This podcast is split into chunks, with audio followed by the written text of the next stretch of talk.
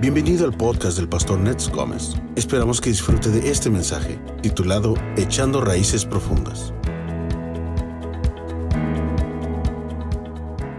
Bien, hermanos. Bueno, pues hoy vamos a continuar un poquito con el tema de la semana pasada. Ya primeramente Dios, la otra semana estaremos iniciando con Apocalipsis, pero hoy tiene algo muy importante Dios para ti, así que pon mucha atención.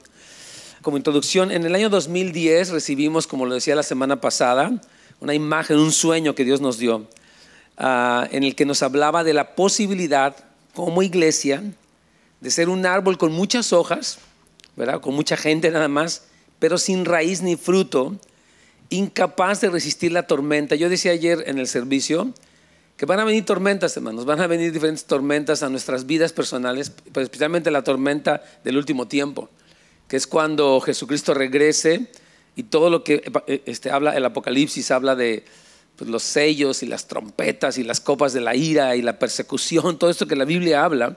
Entonces la única forma en la que tú y yo vamos a poder estar firmes es si nos convertimos en este árbol que está plantado junto a corrientes de aguas, ¿verdad?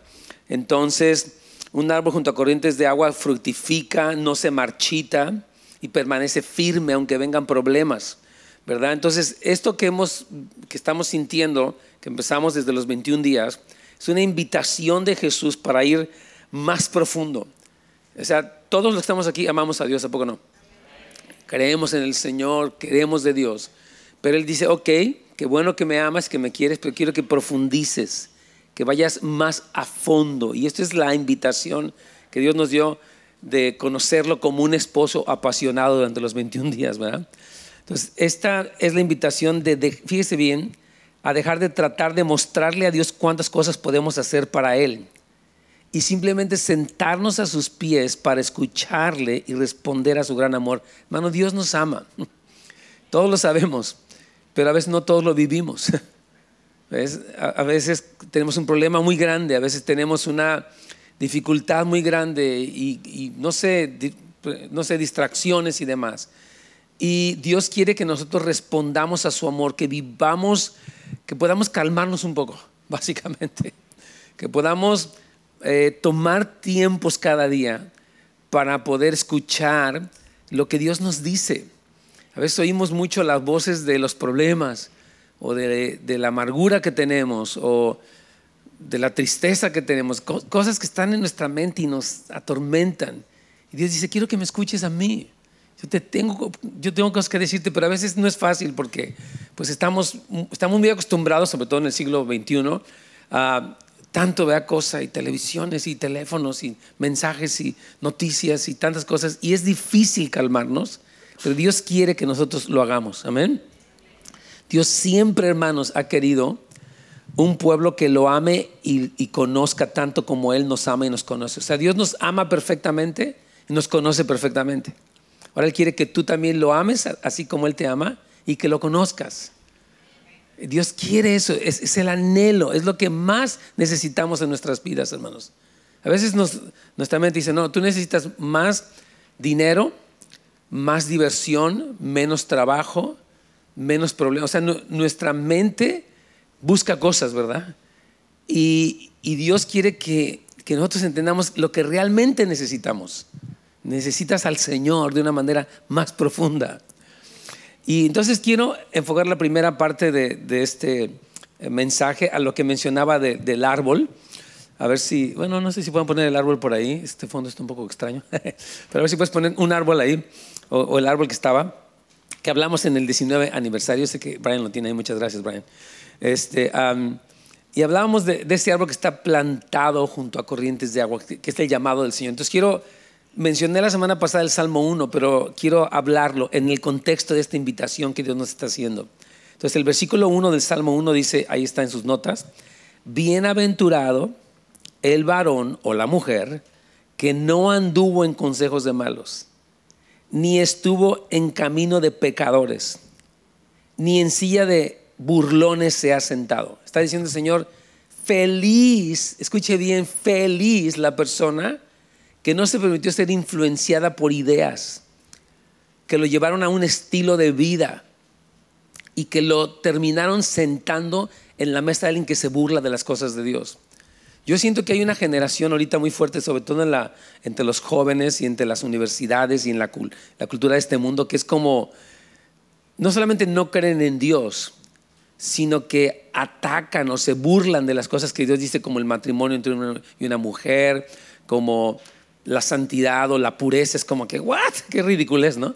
Entonces, este tipo de pensamiento y de actitud nació por la influencia de este mundo, hermanos queridos. Y el Señor dice, tú eres feliz si no te dejas influenciar por esa manera de pensar.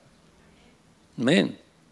Este salmo inicia con la bienaventuranza de una clase de hombre o mujer que no se permitió ser influenciado por consejos malos, ni por la forma de vivir de los pecadores. el mundo nos presenta en las películas, en las canciones, en los programas, de, cuando vemos a los artistas, a los que cantan, a los que son famosos, nos presentan, o viven así, se compran esto, se, peinan así, y hay como una, nos lo ponen enfrente, ¿verdad? Ellos son así, tú no eres así. Y es terrible. Y dice que al final eh, eh, la persona que pasa por este proceso de influencia del mundo termina sentándose en una mesa junto con los burlones esto pasa mucho con... Hubieron jóvenes que nacieron en la iglesia. Nacieron en la iglesia, sus papás los trajeron toda su vida. Y ya no creen en Dios. No, no creo nada, no me interesa. Eso es, me, me decía uno de los líderes de jóvenes este miércoles que vinieron los jóvenes y le preguntó, a ver, los jóvenes estaban todos raros, ¿verdad? Y le preguntó, ¿a cuántos de ustedes les interesa estar aquí?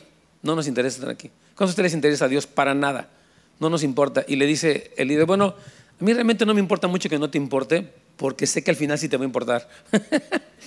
Entonces, ¿por qué un joven que creció en una iglesia, que vio que sus papás son cristianos, ¿por qué termina opuesto? O, termina tan mal. Y, o sea, la respuesta está aquí en este salmo.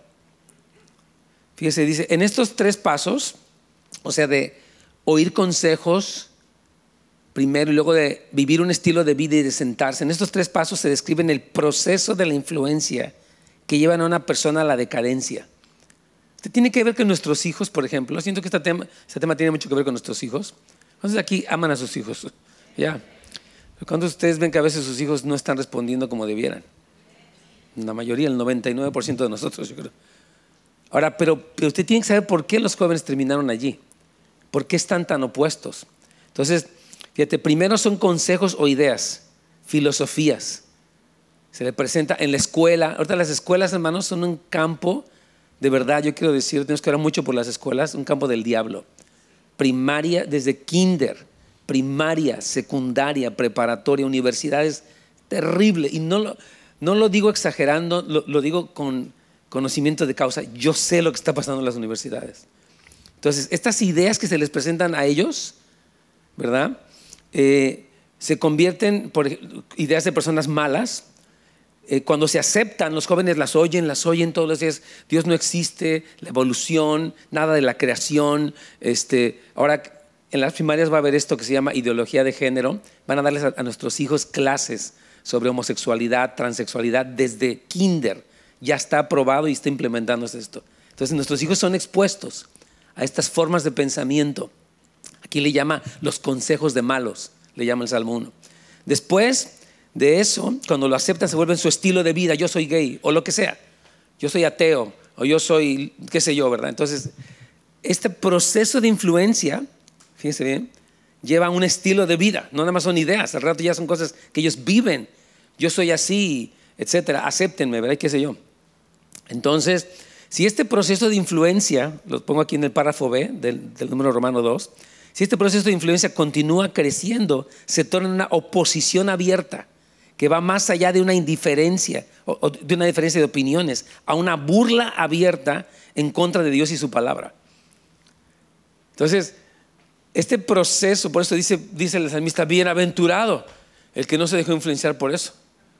Feliz la persona que no aceptó los consejos, ni el estilo de vida, ni la postura antagónica contra Dios.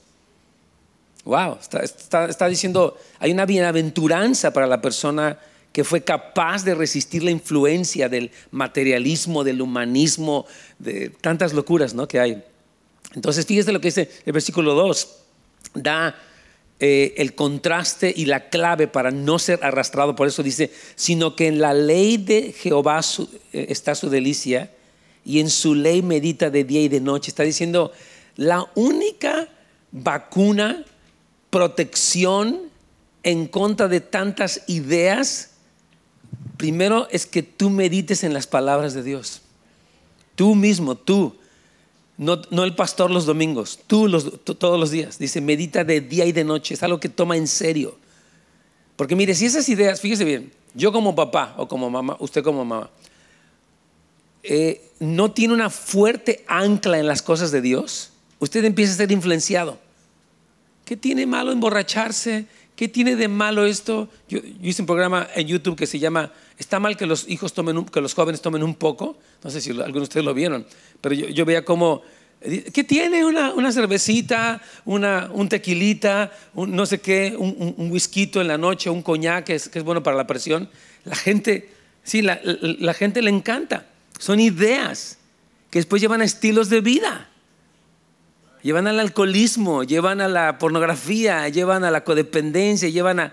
Son estilos de vida, hermanos. Y después es una oposición contra Dios. ¿Por qué me prohíben hacer esto? ¿Por qué no me dejan? Si a mí me gusta, ¿qué tiene de malo?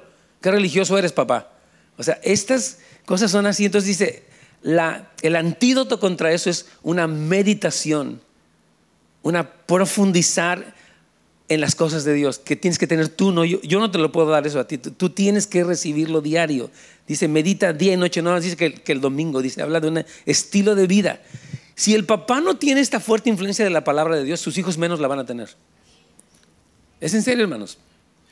Y sus hijos los tenemos aquí nosotros máximo a la semana dos horas, máximo. Los demás días, los, otros 162 horas están contigo. Bueno, un, un gran porcentaje están en la escuela, que tiene una ideología pagana, humanista y fuera de Dios, y la otra parte están contigo. Y la otra parte están con la televisión o en el teléfono. Prácticamente por eso no son cristianos. Y no lo quiero decir de manera condenante, quiero, este salmo es, es muy fuerte, dice, feliz la persona que no recibió los consejos malos, ni el estilo de vida, ni la, ni la oposición abierta contra Dios, sino que tuvo esta contraparte que fue decir, yo voy a meditar en las cosas de Dios. Yo voy a tomar en serio el pensar, como lo ponía ahí ese árbol, gracias Brian. Yo ponía en, nuestro 19 aniversario, ¿verdad?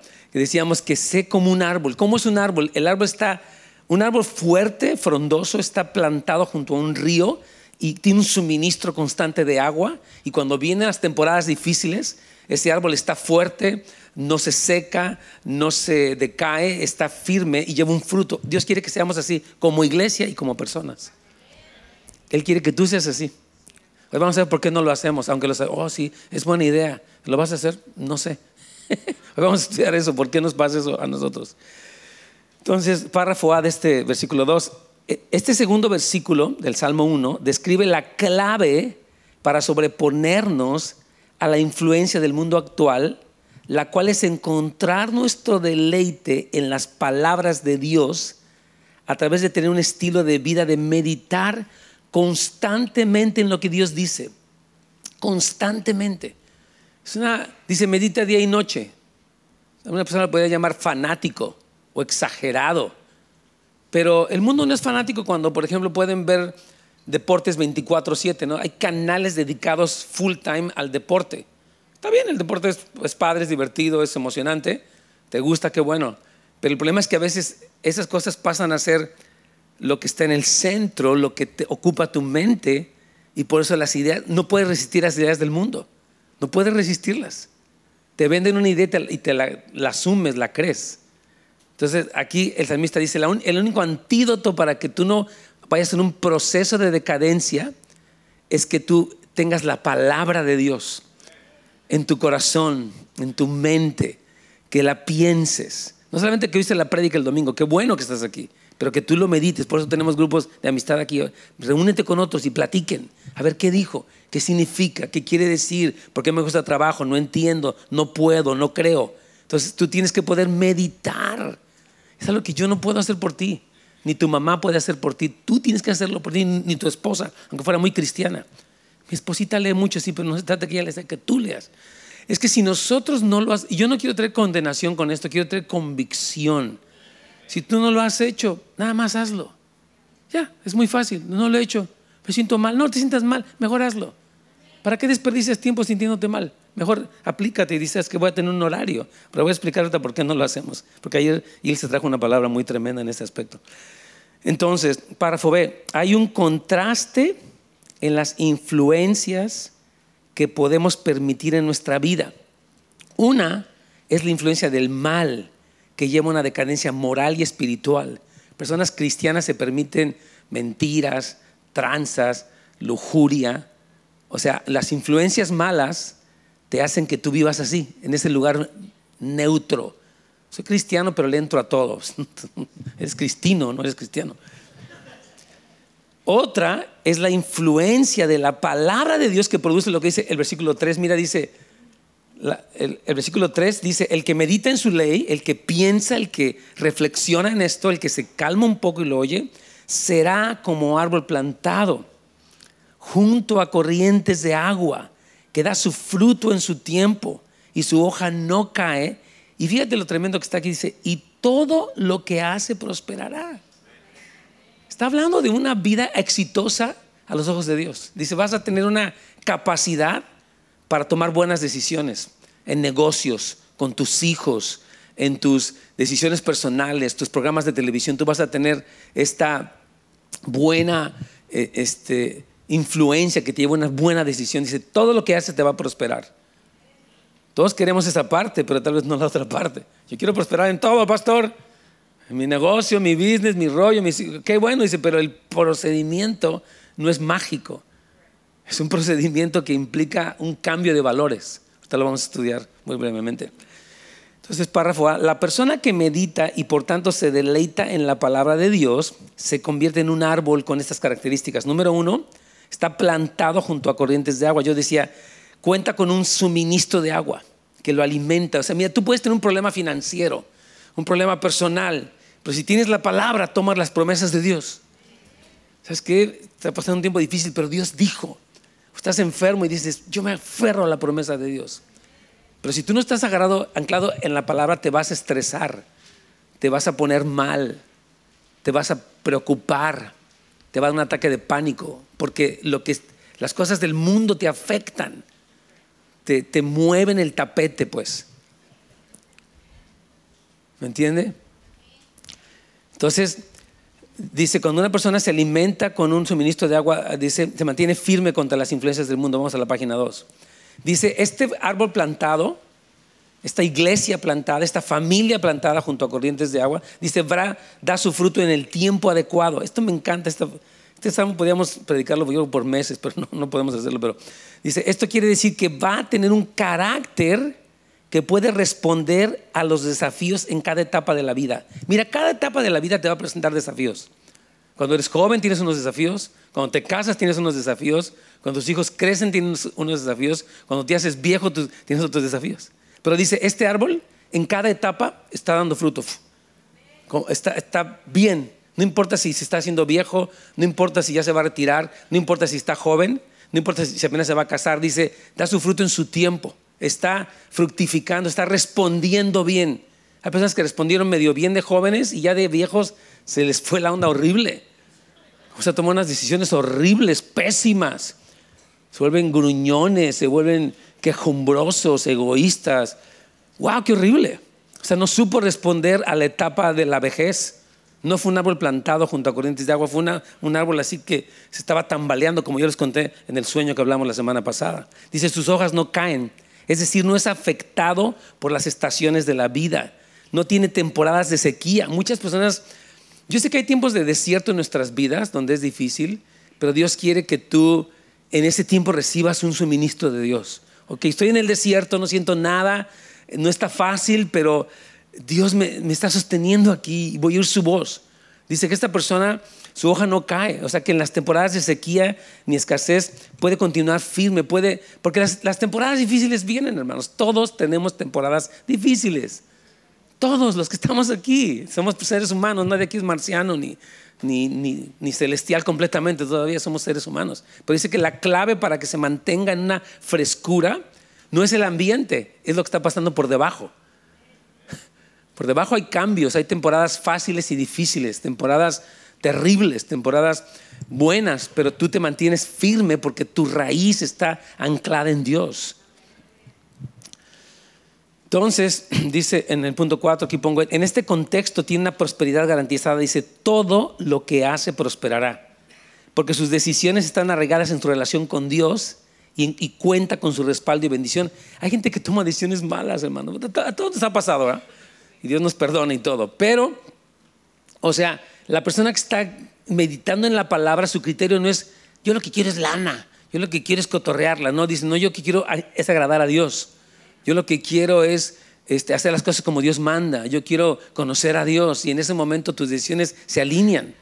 Dios te protege de la codicia, del materialismo, del egoísmo, de tantas cosas horribles, hermanos. Entonces, fíjese bien, eh, el mundo dice, y lo puse aquí en letra bold, que lo mejor en la vida es tener dinero y hacer lo que se nos antoje. Así piensan los jóvenes. Yo quiero lana, mamá, y déjame hacer lo que yo quiera. Déjame reventarme, cotorrearme, desvelarme, ver lo que yo quiera. Dame el teléfono, dame dinero y déjame en paz. Así son los jóvenes, es la verdad. Es lo que el mundo piensa. La mayoría, el 99% de ellos piensan, eso. Piensa que el deleite ocurre cuando no son limitados. El mundo así piensa. Si tú me limitas, me dices que no algo, te voy a odiar. Ve, a cualquier grupo humanista y cualquier grupo de izquierda y va a decir, tú me prohíbes algo y te voy a odiar y voy a volver en contra tuya. ¿No vieron lo, que pasó con la esposa del vicepresidente eh, Karen Pence? Una mujer trabaja en una escuela, es maestra, y tienen valores cristianos, la odian. Los, medios masivos la están acabando. Este, este niño que estuvo en Washington, ahora que hubo una protesta, un señor empieza a hacer con un tambor en su cara de él y él se queda parado. O sea, dice, pues, ¿por qué me, me quiere intimidar una persona como indígena americana? Y este, este niño que no estaba haciendo nada, estaba parado y llegó este hombre para hacer así, los medios masivos lo acabaron. Dice que tiene amenazas de muerte de su familia, ya no, puede salir a la calle. Y él dice, yo no estaba haciendo nada. Si tú ves ese video, ¿cuántos vieron ese video? ¿Alguien lo vio? Hermanos, yo digo, es increíble de veras cómo los medios masivos pueden distorsionar las cosas, nosotros creérnoslas y a veces tener una postura equivocada porque estamos siendo muy influenciados por eso, hermanos. De veras, este mundo es terrible. Si tú al mundo le pones un límite, te va a odiar. Te va a odiar. No te emborraches. ¿Y por qué no? Pues, la Biblia dice. Son capaces de sacar un versículo bíblico para emborracharse. No, estás mal, hermano. Arrepiéntete de tu alcoholismo. Es en serio. Este es un pecado y te va a llevar. El alcoholismo es incurable, progresivo e inmortal. Si tú no tienes a Cristo, te va a arrastrar. ¿Pero qué tiene? Ya mejor no vengo. Pues no vengas, pero no es el punto. Es que de veras el mundo no quiere restricciones. Aquí yo por eso pongo que Fíjese bien, el mundo dice que lo mejor que en la vida es tener dinero y hacer lo que se te antoje. Que el deleite ocurre cuando no eres limitado por ninguna clase de restricción. A mí no me pongan reglas. No me digan a qué horas llegar. No me digan con quién casarme. No me digan nada. Yo voy a hacer lo que quiera. Esa es la mentalidad del mundo. Pero a veces eso se penetra aquí en la iglesia, en nosotros. Nos pasa. Nos llega a la mente eso. Porque andamos en consejo de malos, en camino de pecadores y terminamos en la silla de burlones.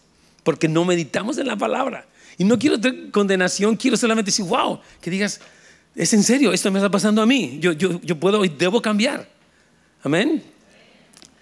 Entonces, así que nos creemos la mentira del sistema cultural y luchamos por la riqueza y por un éxito llamativo que nos hará ver bien ante todos los que nos rodean. Estas son palabras de Ilse.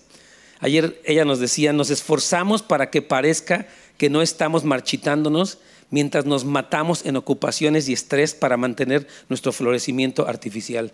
Wow, sí was intensa. Es, mi hijita estuvo tremenda, la verdad. Se la pueden oír, estuvo fuertísima. O sea, predicó este mismo tema, lo predicamos, lo, formamos juntos y ella predicó una versión y estoy predicando un, lado del tema y yo, otro lado.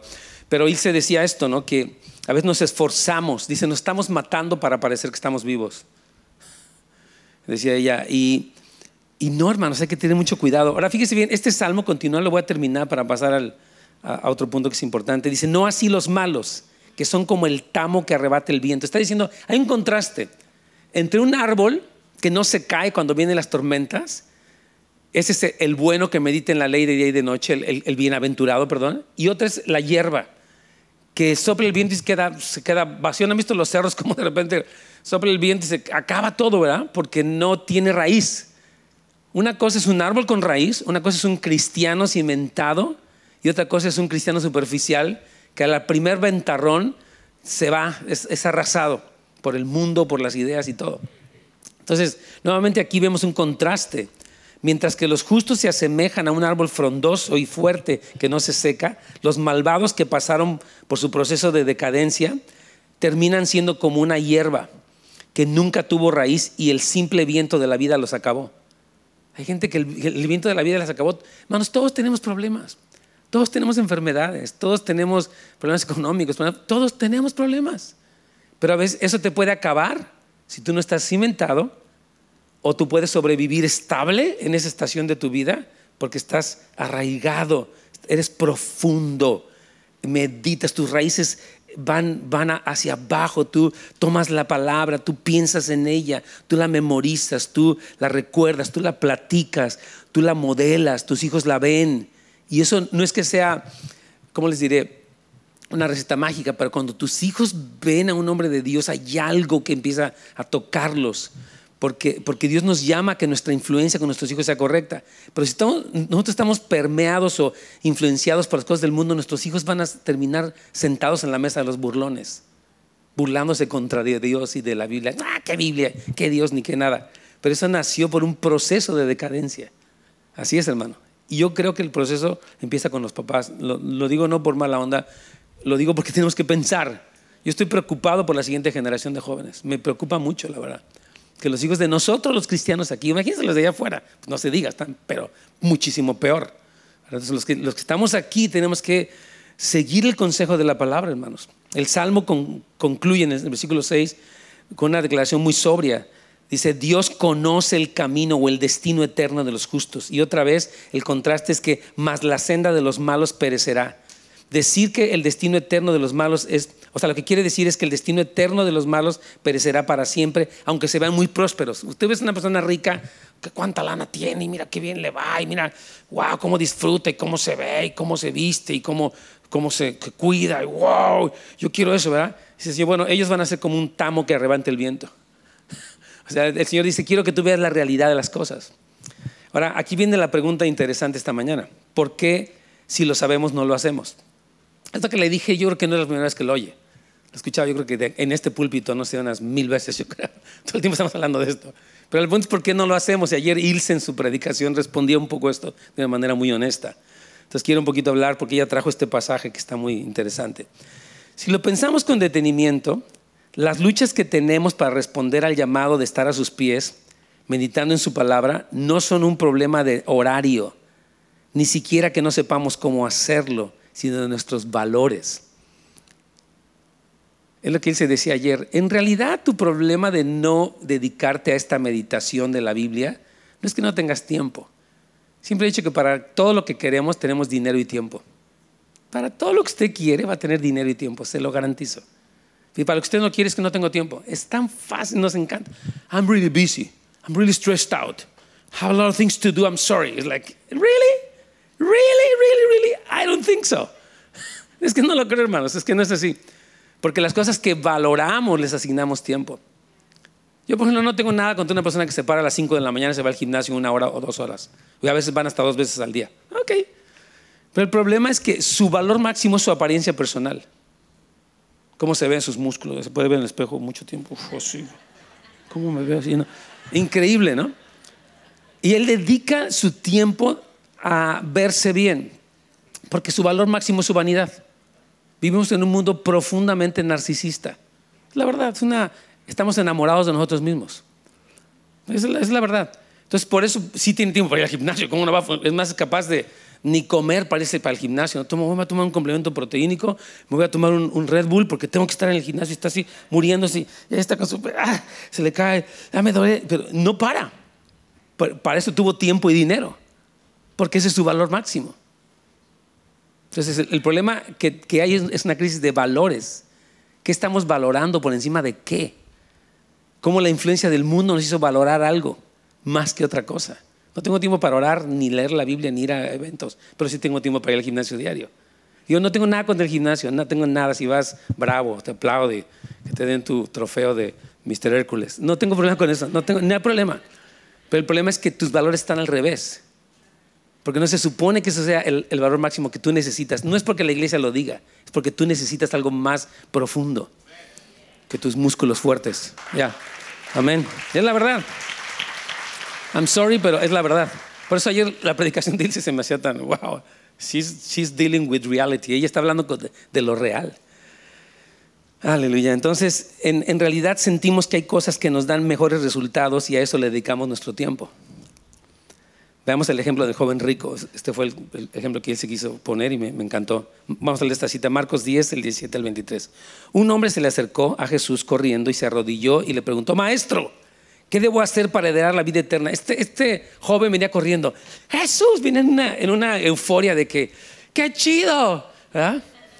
Oye Jesús, y así llega corriendo. O sea, me encanta la descripción de, de, Jesús para él, porque dice que llegó corriendo. O sea, estaba súper emocionado. Maestro, porque dice maestro bueno, le dice, ¿verdad?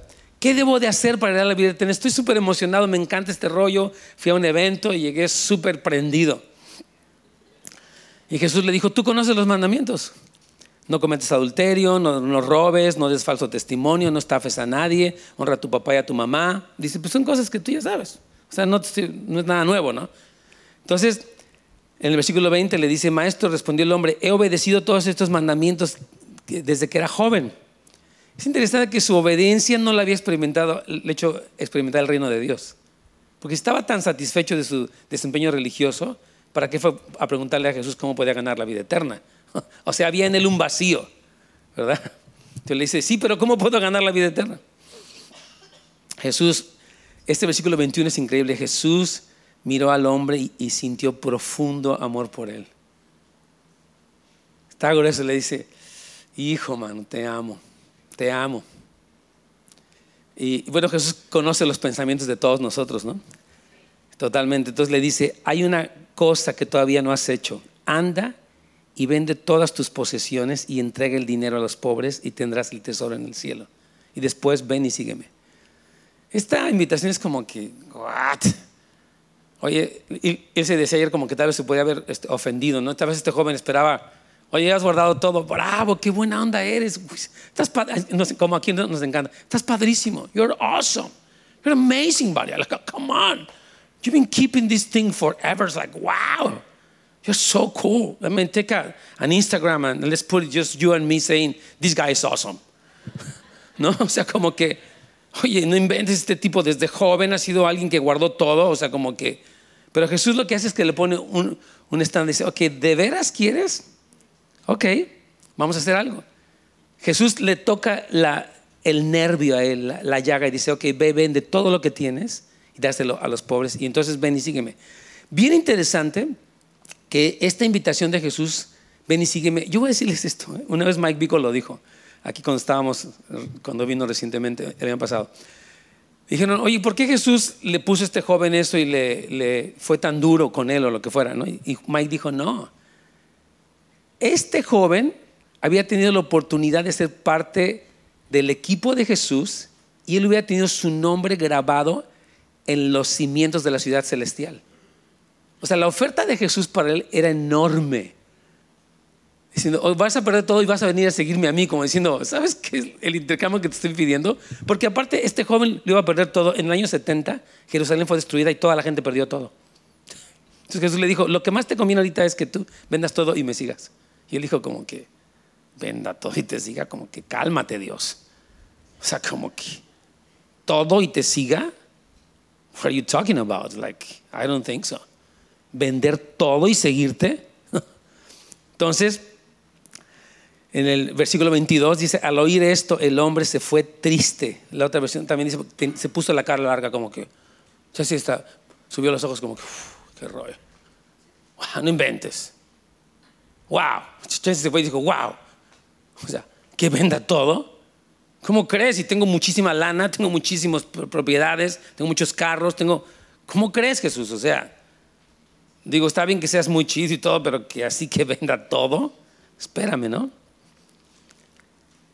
Jesús miró a su alrededor y dijo a sus discípulos, qué difícil es para los ricos entrar en el reino de Dios. Los discípulos quedaron asombrados de sus palabras, pero Jesús volvió a decir, queridos hijos, es muy difícil para un rico entrar en el reino de Dios. Está grueso esto, dice. Jesús empieza a hablar. No, el problema de este joven no era que tuviera posesiones, es que las posesiones lo tenían a él.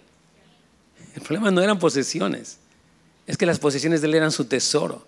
Tú puedes tener mucho o no tener mucho y eso no es el problema. Los discípulos quedaron atónitos. Entonces, ¿quién podrá ser salvo? Que como diciendo, si el estándar es tan alto, pues todos se van a perder, Señor, porque nadie va a hacer eso. ¿No? O sea, la respuesta de Dios fue muy natural. Jesús los miró fijamente y dijo, humanamente hablando es imposible, pero para Dios, pero no para, para Dios, con Dios todo es posible. Nos gusta ese con Dios todo es posible, pero el significado está muy pesado. Mire, voy a explicarles esto. Si tú tratas en tu intención religiosa de hacer algo así, te vas a quedar frustrado. Pero si Dios se te revela como el tesoro que Él es, tú puedes dejar todo por Él. Menos amén es que el primer amén. Pero eso es muy importante. Es decir, si yo trato, yo voy a ser muy buen cristiano, voy a dejar todo, voy a vender todo. Dice, es imposible, no lo vas a hacer. Pero si tú ves la gloria que lees con Dios, sí es posible. Religiosamente no lo vas a hacer nunca en tu vida. Jamás vas a dejar tus rollos, porque los valoras, los quieres, los aprecias, los atesoras. Pero si se te revela quién es Dios, con Él sí es posible un cambio de valores. Que dejes todo por causa de Cristo porque ves el valor que Él tiene, lo glorioso que es, lo hermoso, lo, eterno, lo wow, lo, todo lo que Él es. Entonces dices, claro que lo voy a dejar todo, claro que puedo menospreciar las cosas de este mundo, claro que puedo cambiar mis horarios y antes de decir, antes del gimnasio voy a dedicar una hora. Es más, voy a hacer esto, voy a equiparar el tiempo que dedique al gimnasio lo voy a dedicar al Señor. Y si no dediqué el tiempo al Señor, tampoco se lo dedico al gimnasio. A ver, ponte esa autodisciplina. Dirías, ah, no, pastor, pues como cree, me salen las lonjitas, me empiezo a ver panzón o me empiezo a ver mal, no quiero. Ok, son tus opciones. Son tus opciones, son decisiones personales. Es que, hermanos, los consejos de los malos y el camino de pecadores están aquí en nuestra mente, están aquí, aquí. Somos cristianos, pero si no nos renovamos con la palabra de Dios, nos volvemos un cristiano teórico. Oh, eso es muy bonito, pero no hago nada. That's really nice. Qué bonito es eso, pero no lo voy a hacer. Y pueden pasar años y no lo hago, porque los consejos de los pecadores están aquí. Tremendo. Entonces, Jesús no dijo esto en un tono de, queja o condenación, sino de lamento. Esto decía Elsie ayer, me gustó mucho que ella decía, qué difícil es para un rico entrar en el reino de los cielos. No lo dijo, qué difícil, qué duros son y qué mala onda son. No, no era una queja de Jesús contra ellos, era un lamento de decir, wow, que los ricos, qué, difícil es para ellos porque sus riquezas los ciegan. Wow.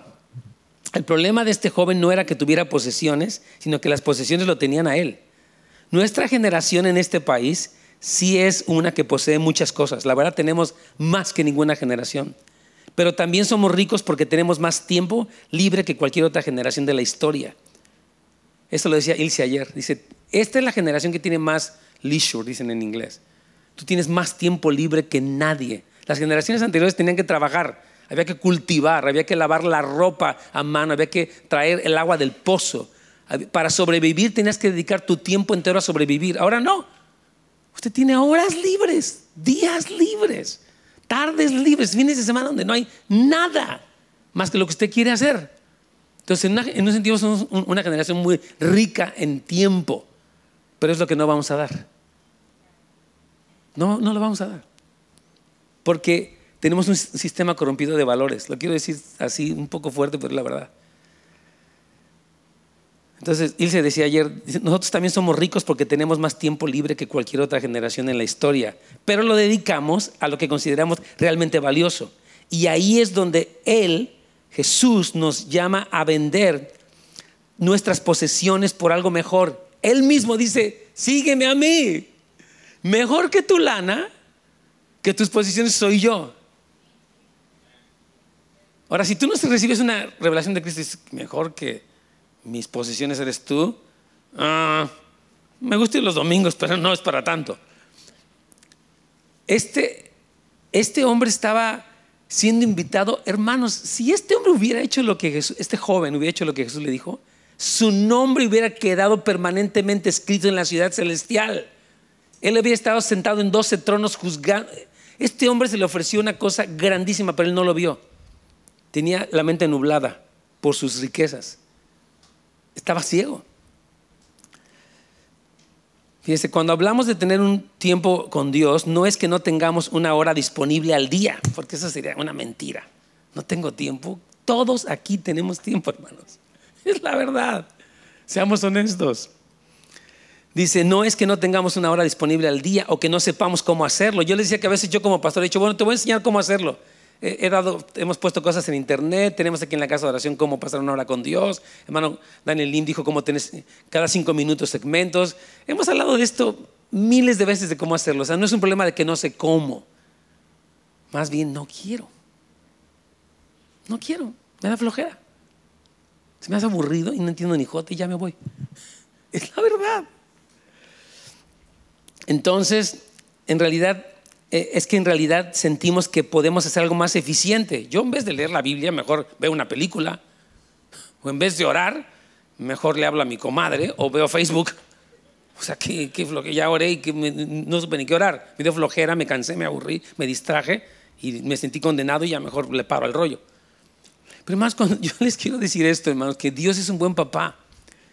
Cuando tú vienes a Él, no dice, no has orado nada, vete. Esa es nuestra religiosidad. Dice, oh, qué, bueno que estás aquí. Te amo. Estoy tocando a tu puerta a ver si me abres y tenemos, cenamos. Nuestra religiosidad nos hace ver a Dios mal. Mucha gente no se acerca a Dios porque es religioso. Si lo conoce a Dios, Él sabe que Dios está con los brazos abiertos. Ven, te amo. Ven, vamos a platicar. Vamos a conversar tú y yo. Es que me siento culpable. Dice, Señor, quita tu culpabilidad. Es que yo no he orado. Dice, Señor, quítate eso. Es que yo no he venido a la iglesia. Quítate eso. Es que, dice, Señor, ya, pues. Ya mejor ya me voy. Dice, Señor, uy, mano. Te clavaste en tu rollo de religioso y ni siquiera me dejaste hablar contigo. Y ya te vas. Dice, Señor, bueno, bye. Esperamos que mañana estés en una mejor disposición y escuches lo que yo te digo, no lo que dice tu conciencia religiosa. ¿quién podrá ser salvo? Cuando los discípulos oyen esta afirmación tan radical de Jesús, se sorprenden y le preguntan cómo puede llevarse a cabo y Él les da la respuesta de cómo esto sí es posible. Humanamente hablando, dijo Jesús, es imposible, pero no para Dios. O sea, Dios te puede llevar a ese lugar si tú quieres. Donde tú lo conozcas, lo valores, lo aprecies, lo tengas por más hermoso que lo que el mundo te ofrece. Esa es la meta que Dios nos está invitando, Iglesia Houses of a ti como individuo y nosotros como una comunidad. Tú eres parte de esto. Algo que hemos dicho, que decían ayer este, en los comentarios posteriores a la predicación, es que hay personas que dicen esto.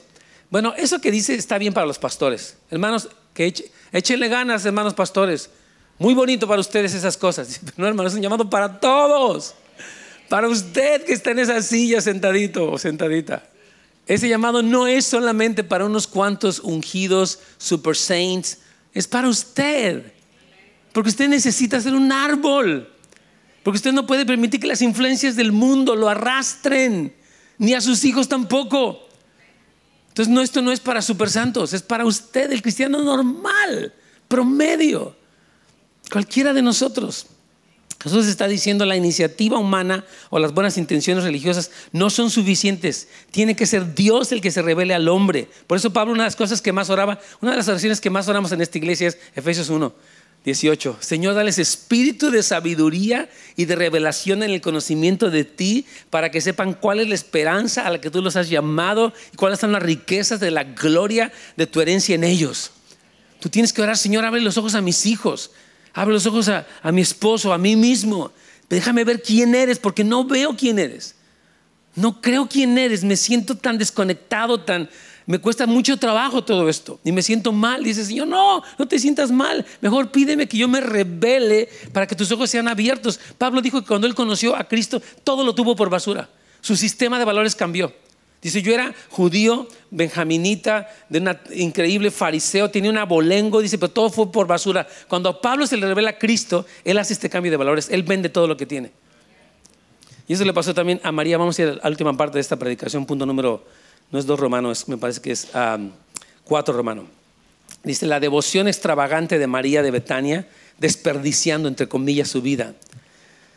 El estilo de vida de María de la que tanto hemos hablado la vez pasada y esta, de escoger la buena cosa, al escuchar la palabra de Jesús, la preparó para otras buenas elecciones.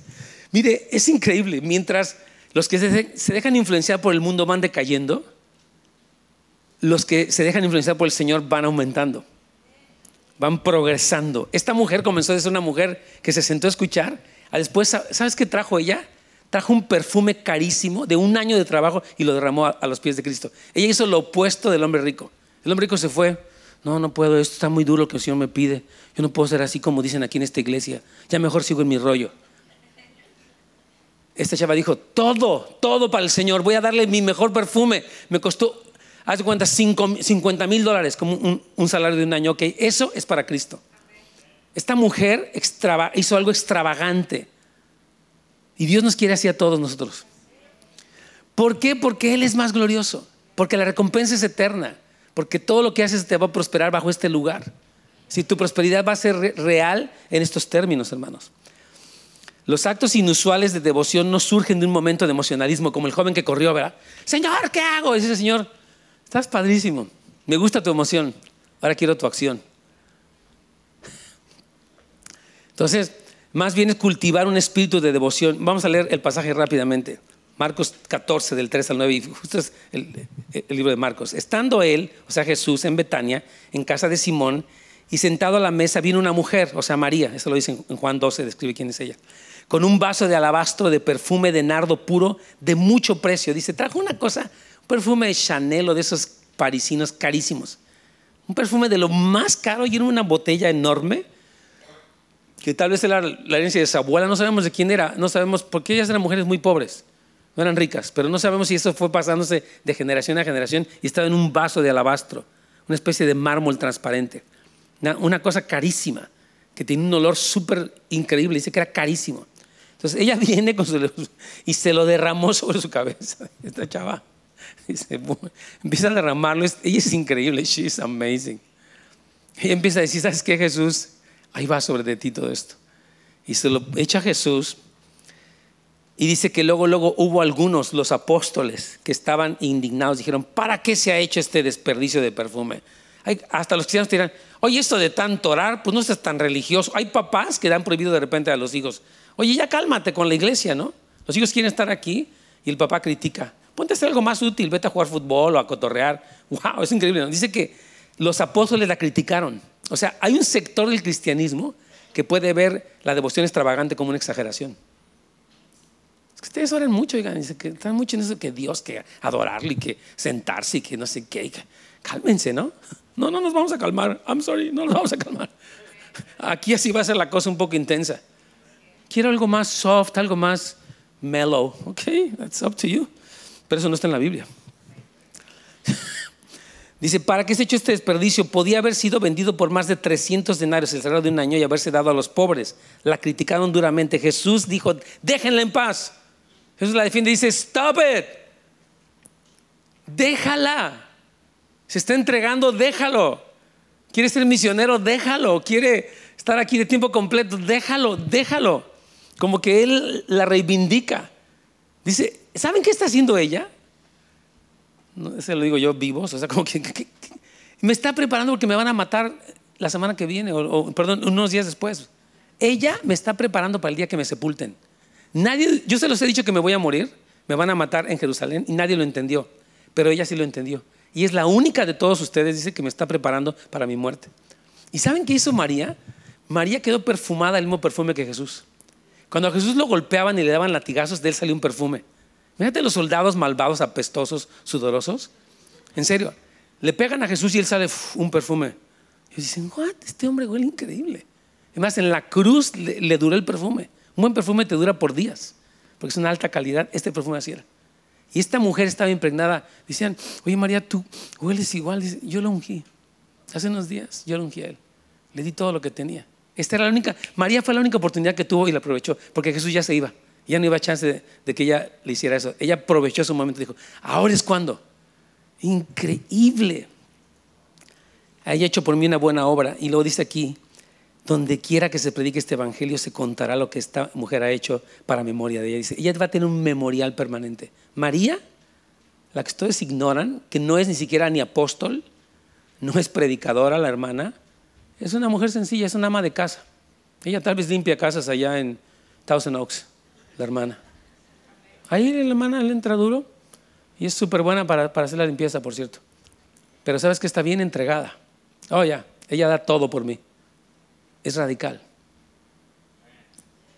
Pero ¿por qué el contraste entre María de Betania y el rico es completo? ¿Por qué María pudo entregar eso? ¿Y por qué el joven rico no pudo? Por su sistema de valores. Porque no todavía tiene una revelación de Cristo. Por eso ella decía, yo doy todo. Y el otro dijo, no, yo no doy nada. Me gusta la idea de cumplir los mandamientos, pero, o sea, cumplir todo así no. Entonces, vamos a la página 4.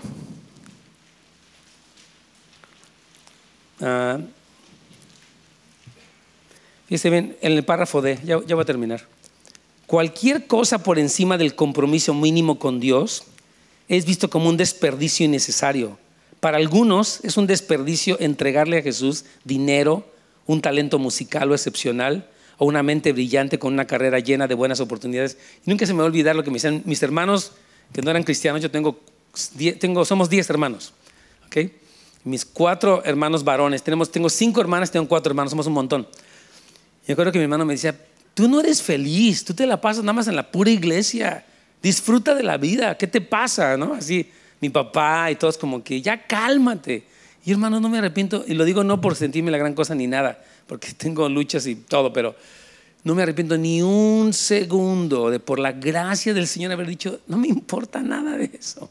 Yo quiero a Cristo yo lo quiero a Él y no entiendo mucho y tengo traumas y complejos y luchas, pero yo quiero al Señor.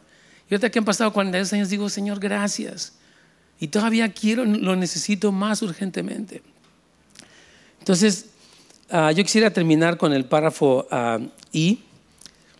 Ah, bueno, desde el, H, desde H rápido. ¿En qué estás desperdiciando o invirtiendo tu vida? Es una pregunta en este día. ¿En qué inviertes tu vida? ¿Cuál es el producto de tu vida? ¿Lana?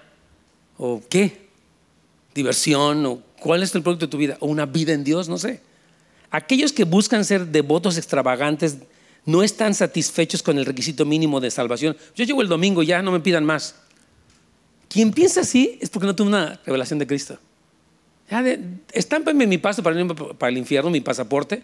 Yo no me quiero ir al infierno, que me ponga el Señor, pasas y no te vas al infierno y con eso ya la hice. Más, ¿cuál es lo mínimo que puedo? Dígame lo mínimo y yo lo cumplo. No me hablen de máximos, porque esa parte, la verdad, no la quiero. Nada más, a ver, ¿qué es lo, tengo que diezmar, pero si no me voy al infierno, bueno, entonces, dale una partecita del diezmo, porque no quiero que, chamuscarme allá abajo. Entonces, como que uno vive al mínimo. No, un devoto extravagante dice, Señor, fíjate, la pregunta aquí es, Señor, ¿hasta dónde me dejarás ir en mi devoción por ti? How abandoned can I be for you, Lord? Esa es la pregunta de un cristiano, Señor, ¿cuánto me puedo entregar? ¿Cuánto puedo darme? ¿Hasta dónde voy a llegar? Volver a comprometernos regularmente para ir en pos de Jesús con seriedad durante décadas es la definición de vivir radicalmente para Dios. No que lo hiciste hace 10 años o hace 5 o hace 20, es que sigues determinado a que vas a ir en pos de Jesús hasta el fin de tus días. Amén. David buscó sostenerse su pasión por Dios durante décadas. Dijo, todos los días de mi vida voy a buscar la belleza del Señor. Daniel mantuvo firme su vida de oración durante décadas, desde su adolescencia hasta los años 80 que él tenía. No, no, somos radicales ni extravagantes en nuestra devoción a Jesús por buscarlo diligentemente por unos meses. No, yo antes cuando vine de mi encuentro estaba bien entregado, hermano. Yo cuando regresé del encuentro, no hombre, olvídese, me paraba y brincaba y bailaba. Y ahora pues ya no. No, síguele. Más todavía, que, tu diligencia perdure, que seas como un árbol plantado junto a las estaciones, por muchas estaciones, muchos años de tu vida. Vamos a ponernos de pie vamos a orar, por favor. Amén. Yo quiero preguntar, ¿cuántos quieren, hermanos, hacer ese cambio de valores para poder invertir tu vida en lo correcto? Levanten su mano. Vamos a orar con todos ustedes. Dígale, Señor, gracias por la invitación que me estás haciendo a ir más profundo en ti. Yo te pido tu ayuda, Señor. Revélame la belleza de Cristo, la gloria de Cristo, la hermosura de Jesús. para que yo pueda vivir para ti realmente, Señor. Para que yo pueda dedicar mi prioridad, mi tiempo a ti, Señor. Que realmente seas el centro de mi vida. En el nombre de Jesús. Amén. Ayer hice decía algo que, se me hizo muy importante. Miren, esto no es como que, oh, entonces le tengo que añadir otra actividad más a mi vida, no es al revés. Es al revés. Entonces, que no tengo tiempo de nada, ahora usted me está pidiendo más tiempo. No. Discúlpeme, no es así. Cuando Jesús está en el centro de tu vida, las cosas se desprenden de allí. Más bien tú empiezas a pensar al revés. Bueno, ¿cómo evalúo mi vida, mi tiempo a la luz de que Jesús es mi prioridad? Entonces más bien voy a descartar cosas. Ningún amén.